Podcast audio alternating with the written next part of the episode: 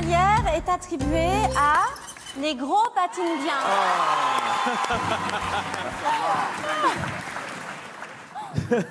Arnold was breaking my holiday in hard. oh, get Horson Wells, you're clean air my fire bag aboard. You be a kinky guy.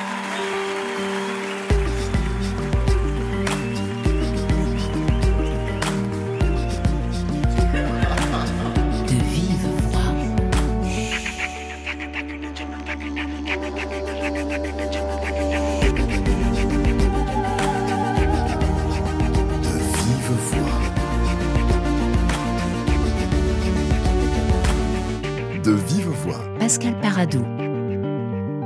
Une ovation et un discours de remerciement qui restera dans toutes les annales, si ce n'est dans les mémoires. Les gros patinent bien est un spectacle hilarant que l'on doit à Pierre Guyot et Olivier Martin Salvant, euh, qui de théâtre en théâtre fait salle comble depuis sa création au début de l'année. Bonjour Olivier Martin Salvant. Bonjour. Le Molière du meilleur spectacle de théâtre public que vous avez reçu il y a à peu près un mois maintenant, ça fait quoi?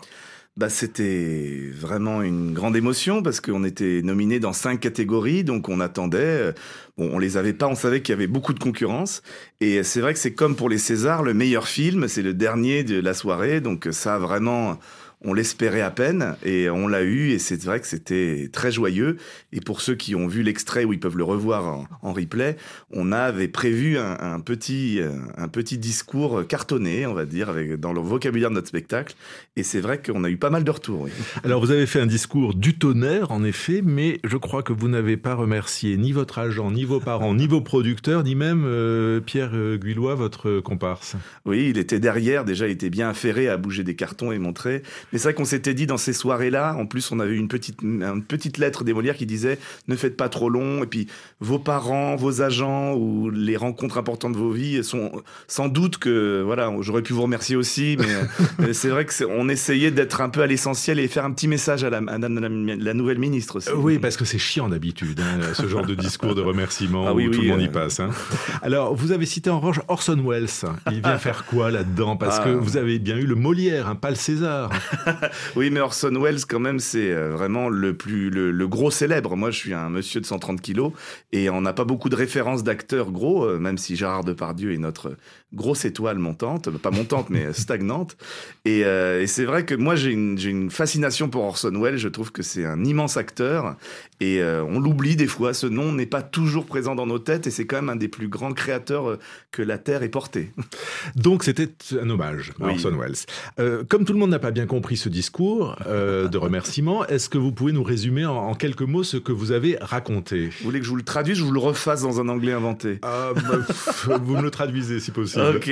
En fait, euh, j'ai voulu euh, avec bon, c'est Pierre qui faisait les traductions et on a essayé de remercier du plus chaleureux de tout, no- tout notre cœur euh, les, les partenaires publics du théâtre public parce que quand même c'est une grande utopie en France d'avoir un service public qui peut croire à deux garçons, même s'ils ont fait leurs preuves dans d'autres euh, styles de théâtre, mais de faire croire à, des- à à un monde avec des choses écrites sur des cartons. Et donc on a rendu hommage au théâtre public, à tous nos partenaires, et on a demandé à Madame la Ministre si elle voulait bien nous recevoir pour qu'on parle de la question du rire dans le théâtre public.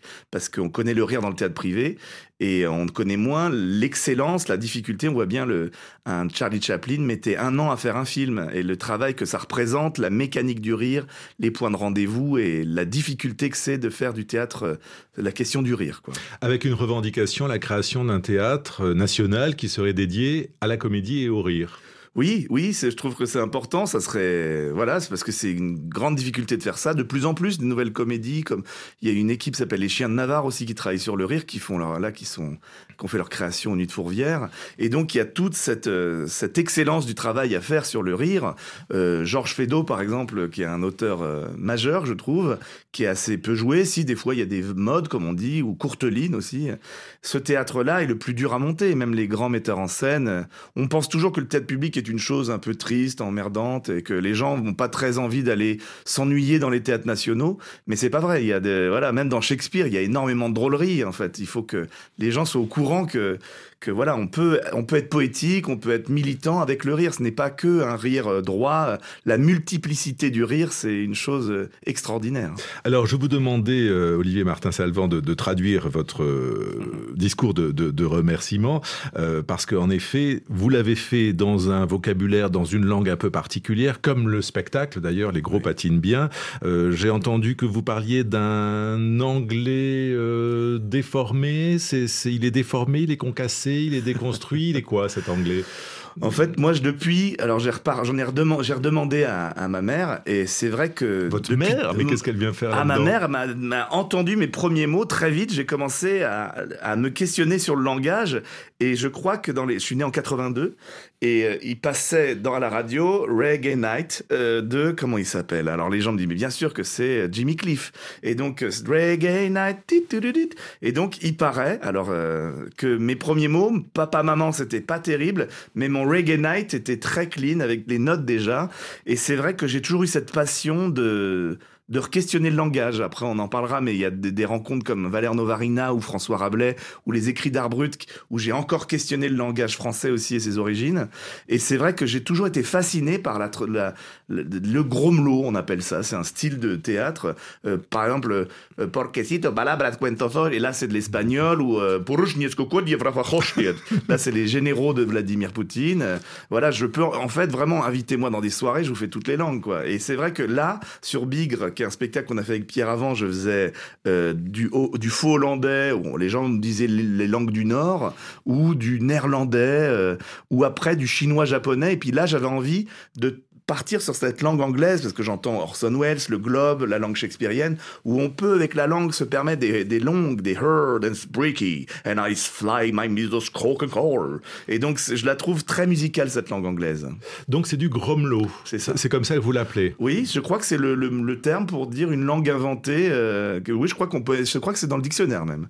Et donc, cette langue est traduite sur scène avec des cartons oui. dans votre spectacle, les, les gros patinent bien, qui sont donc brandis euh, par votre acolyte. Et si on ne comprend pas la langue, là, on comprend tout avec, euh, avec les cartons. C'est comme du théâtre sous-titré, en fait. Oui, et pas que, parce qu'à un moment, les cartons ne, ne, traduisent pas forcément ce que je raconte, ils posent un cadre aussi. Par exemple, au début, In a greenest time, near to the score. Et là, par exemple, il va pas dire Il était une fois, il met fjord il met cabane, il met un sapin. En fait, il pose un cadre. À des moments, même lui, il dit j'en ai marre avec des cartons. Donc, ça veut dire que c'est tous les niveaux d'écriture, les niveaux de narration possibles. Et ce qui est marrant, c'est qu'au début, on fait oulala, c'est de l'anglais. Donc, euh, le français en général ne parle pas bien l'anglais. Je suis désolé pour mmh. les chers Non, mais c'est vrai. Enfin, je, je, me reconnais dans ce que vous dites. oui, oui. Donc, on va faire un effort. Ça va demander un effort. Oui. Et après, tout d'un coup, il y a une sirène que je rencontre, je tombe amoureux, et elle dit je ne comprends rien à ce qu'il dit. Est-ce qu'il parle euh, et non, c'est pas de l'anglais, après du danois, du serbe. Donc ça libère nos chers spectateurs tout d'un coup de se dire ah, c'est pas vraiment de l'anglais, c'est un anglais de carnaval. Et donc lui, petit à petit, Pierre va faire grandir le, le, le, le paysage et même faire avancer dans toute l'Europe ce, ce gros américain assis. Il va faire le tour, euh, il va traverser toute l'Europe. Et donc Pierre traduit des fois des expressions que j'aimais assez peu. En fait, il, il fait venir des loups, des, des marmottes. Euh, il y a des animaux qui viennent, il y a des paysages les paysages normands, paysages.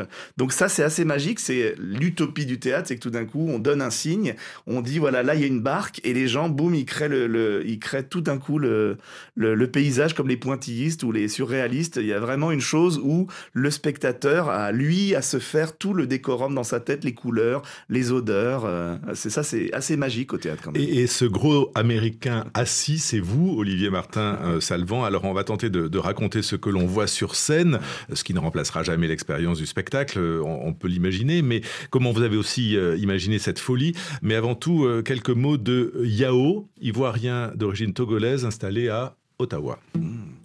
Métro, boulot, dodo, je me sens au bout du rouleau. Ce truc de mazout Faire semblant que tout est beau.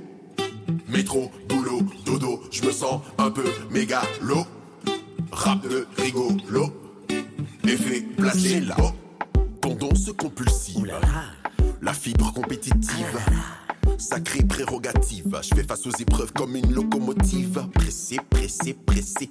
Je parais stressé, les sourcils froncés. Normal, j'ai des soucis dans la tête à tout défoncer. À toujours foncer, foncer, foncer, foncer. Métro, boulot, dodo, je me sens au bout du rouleau. C'est quoi ce truc de maso Faire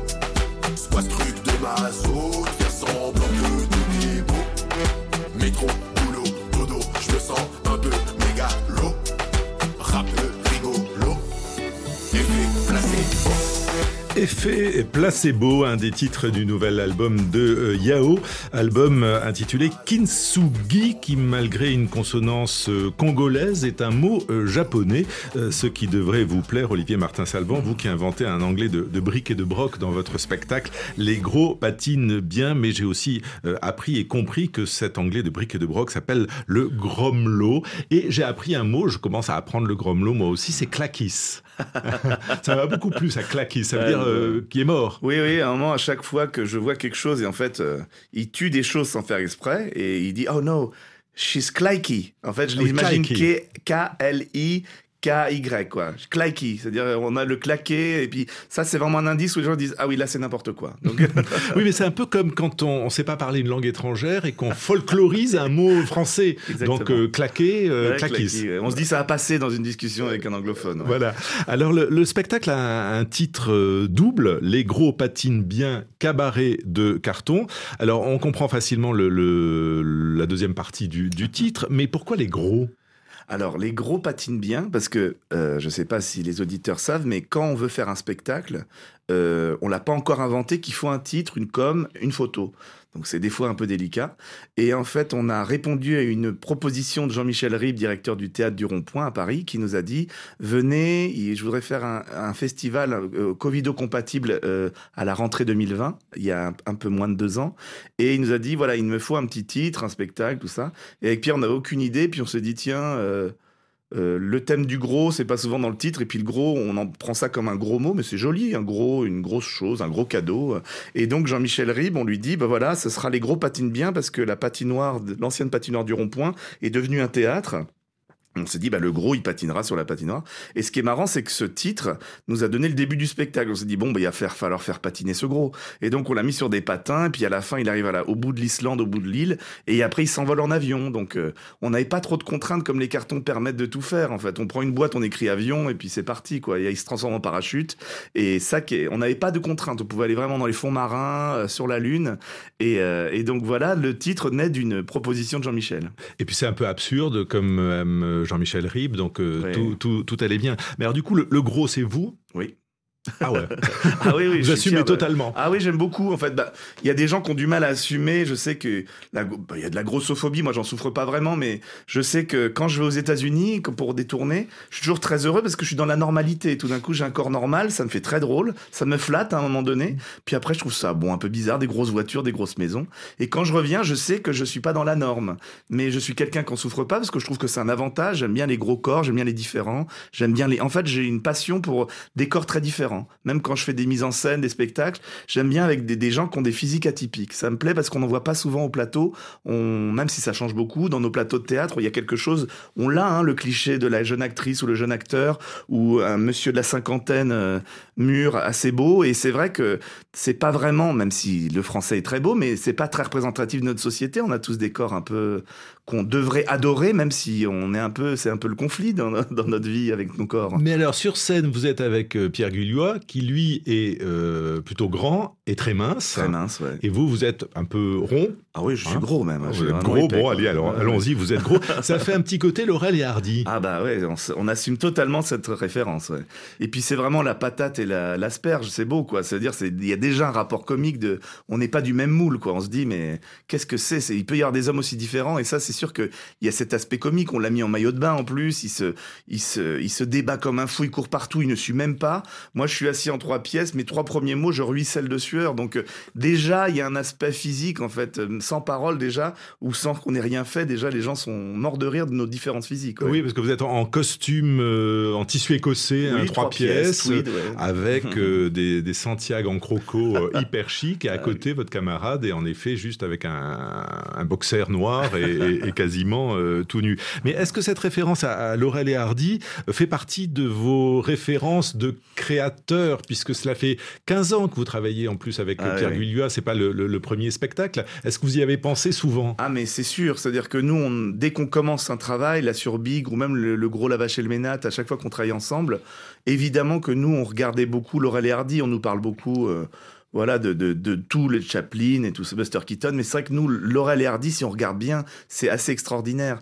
Et eux, ils ont une, une, une science du timing qui nous plaît énormément. C'est-à-dire que on regardait un sketch beaucoup qu'on a disséqué où en fait il tire il veut poser une casserole euh, Stanley Laurel et Oliver Hardy lui tire la planche mais en fait la planche détache mais ça se joue à un, un 16e de seconde et le rire est immédiat en fait et la, la, la soupe explose ça lui tombe sur la tête et on a su qu'ils avaient fait cette scène qui représente 4 secondes ils ont fait ça pendant deux mois. Et en fait ça c'est vrai que l'excellence du travail sur le rire et du timing ça ça nous inspire beaucoup. Et leur rapport physique aussi c'est à dire que c'est délicieux d'avoir des physiques si différents. Et puis la la, la vis comica, comme on appelle dans le, dans, le, dans le rire ou même dans le théâtre comique, ça on est avec ou on n'est pas. Quoi. La vis comica qui passe dans leur cas du cinéma muet au cinéma parlant. Et vous êtes euh, avec ce spectacle et dans ce théâtre-là un peu dans l'entre-deux. Parce Oui. que est-ce un spectacle muet, est-ce un spectacle parlant? Vous parlez beaucoup mais on vous comprend pas. L'autre s'agite beaucoup et on le comprend euh, sans parler.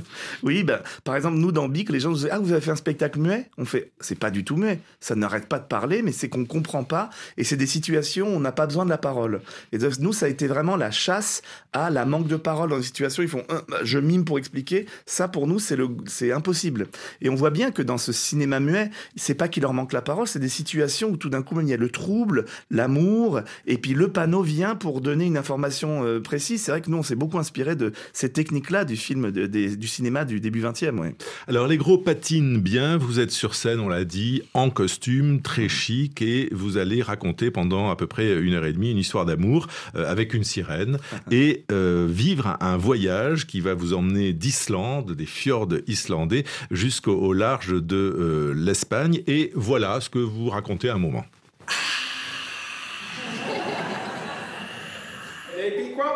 Ah It's my finger I LGBT cake content range? You want the string, you want the straw. I will prison the hiking as well as it. Oh, sorry.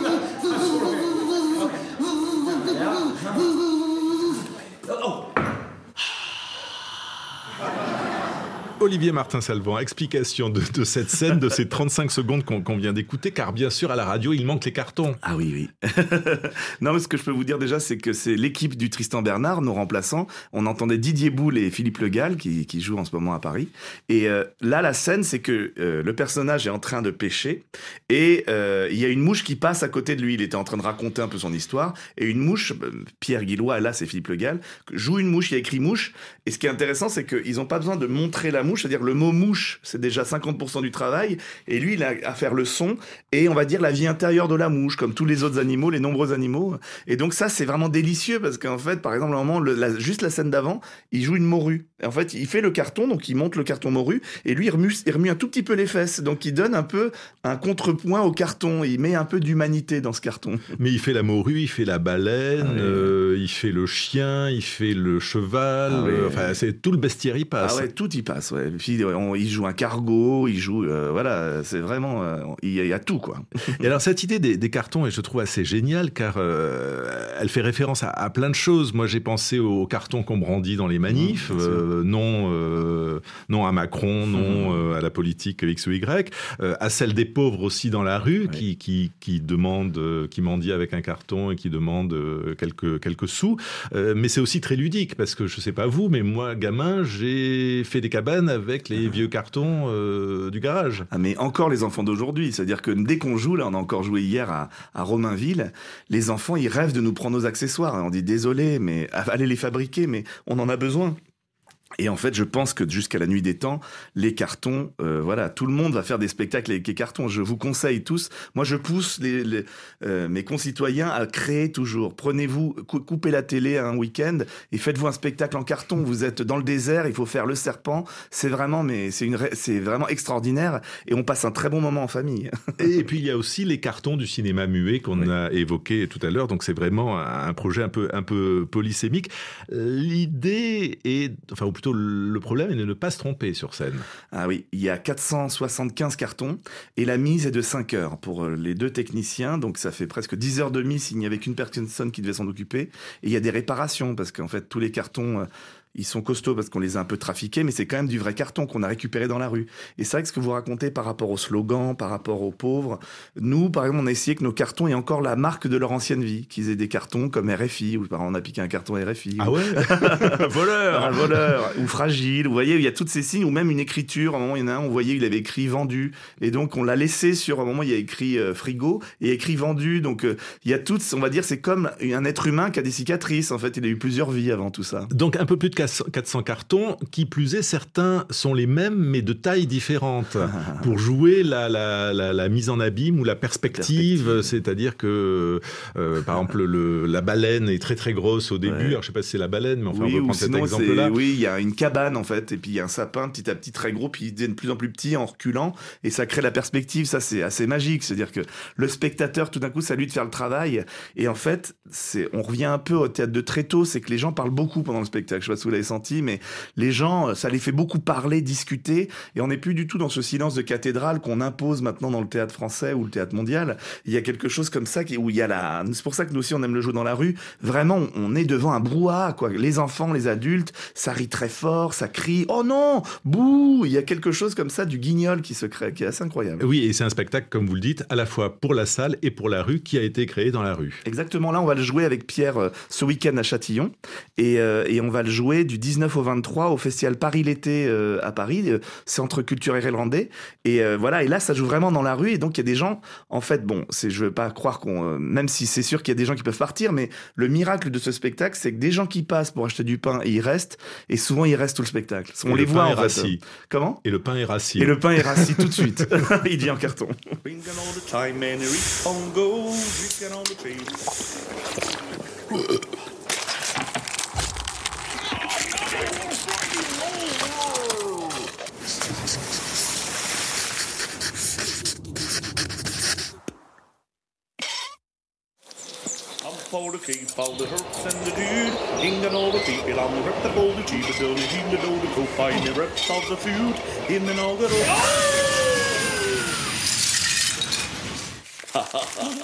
The Bande-annonce des gros patines bien avec euh, cette langue incroyable, ce, ce et puis aussi beaucoup euh, d'onomatopées. En sortant du spectacle, tous les spectateurs se posent la question, mais comment fait-il, comment faites-vous Olivier Martin Salvant, pour apprendre ce texte C'est marrant. hein. En Pourquoi fait, c'est marrant Bah, c'est marrant parce que c'est improvisé chaque soir. Non. Ah oui, je vous jure. ouais, ouais. Même je le demande à mes remplaçants de jouer ce jeu que en fait le spectateur le sait peut-être pas, mais il y a quelque chose de l'invention. Par exemple, je, je les conseille aux remplaçants parce que moi ça m'est un peu naturel de faire ce Grommelot. Même j'avais déjà fait ça chez Valère Novarina de faire un opéra allemand ou de voilà. C'est vraiment quelque chose où j'aime beaucoup que le spectateur le sait pas forcément, mais on va dire que on va dire l'animal ou le tambour du fond sent qu'il y a quelque chose qui se fait à l'instant. Et ça, c'est très sensible, je l'expérimente depuis plusieurs années. Et donc, j'écoute des émissions un peu comme des, les constructeurs de l'impossible sur, sur des chaînes du câble. Et en fait, j'entends des Texans qui font. Et en fait, à chaque fois, je rechoppe de nouvelles sonorités et je les amène au plateau. Et en fait, je dois questionner le langage chaque jour. Mais il y a quand même une question de rythmique, de temps, donc comment vous pouvez improviser en conservant exactement ce timing En fait, je sais ce que je joue, mais c'est le, vocabulaire que je réinvente chaque soir. Donc j'ai mes points de rendez-vous, et en fait, je vais et en fait, même j'entends que tout d'un coup là, je l'improvise aussi, et en fait, j'ai l'étonnement de comment ça sonne ce soir, en fait. Et je sais que les gens reçoivent aussi ça. Donc c'est, j'ai mon canevas très précis, je joue ma pièce, mais je pars et le texte va venir comme il est. Et après, j'ai comme des rendez-vous comme Is Likey ou Oh No des trucs comme ça, mais je me laisse cette liberté qui crée beaucoup de, ça, ça plaît beaucoup aux spectateurs, ça, cette invention immédiate. Donc c'est de la parole du présent. Voilà. Ouais, c'est bien ça. Et je, je, je, moi, vraiment, en l'expérimentant, les spectateurs, le côté magique et le côté euh, euh, prise tout de suite, le, le, le public est saisi tout de suite. Ils ont leur boulot, oh la voiture, euh, mon gamin, machin. Et en fait, ils sont pris immédiatement parce qu'ils sentent qu'il y a quelque chose qui est sculpté, la, la, la glaise est, est saisie dès le départ. Quoi. Et donc rien n'est écrit. bah, la structure, le spectacle, mais mon langage, mon anglais n'est pas écrit. J'ai des petits rendez-vous, mais pas beaucoup. Alors, est-ce que le fait d'avoir euh, travaillé avec Valère Novarina, vous avez cité son nom plusieurs fois, qui est un, un auteur de théâtre essentiel, qui est un malaxeur de mots, un poète joueur aussi, est-ce que le fait d'avoir travaillé avec lui, lui qui invente un langage aussi, mais qui est écrit pour le coup, Oui. euh, ça aide à faire ça Oui, oui, je pense, ça fait lâcher quelque chose dans le cerveau de se dire que qu'est-ce qu'il y a sous le langage, qu'est-ce qu'il y a sous la parole, en fait. Est-ce que, par exemple, souvent quelqu'un me disait, ah oui, c'est un peu comme la grotte Chauvet où il se parlait en oh, oh, oh. Je dis, je suis pas sûr qu'il se parlait en grognement. Je pense que c'est beaucoup plus complexe que ça. L'homme n'a pas été un animal puis devenu quelqu'un d'intelligent. Mais je pense que, par exemple, ce qui est étonnant, c'est qu'il y a des monologues que je raconte aux gens et je pense, je sens qu'ils se comprennent, comprennent absolument tout. Euh, Même si je l'improvise, hein. il y a quelque chose de magique là-dedans. Il y a une convention théâtrale qui est posée. Et à un moment, j'explique une marmotte. Je fais. Et en fait, les gens, il n'y a plus aucun problème. Ils comprennent tout. Ça, c'est, mais moi, je trouve ça mais miraculeux que on pose une convention au théâtre et les gens, ils acceptent tout, quoi. C'est extraordinaire. L'oreille s'y fait. Même s'ils comprennent pas tout, ils disent OK. Et tout d'un coup, on sait que l'homme s'adapte. euh, La magie de l'homme, comment il s'adapte dans des, dans des cadres ou tout ça. Et même au théâtre, il s'adapte en 10 minutes. C'est compris. Il a accepté tous les codes et c'est son cerveau qui reconnecte tout ça. C'est extraordinaire. La bouche d'Olivier est un théâtre et tout en sort, dit Marion Aubert, qui est une euh, autrice et metteuse en scène française avec qui vous avez travaillé. C'est vrai, ça, tout peut sortir de votre bouche. Enfin, bah, j'ouvre la cavité et en sort ce qu'il en sort. Mais c'est vrai que cette question de l'immédiateté, par exemple sur les écrits d'art brut, c'est aussi quelque chose qui a beaucoup inspiré Valère Novarina.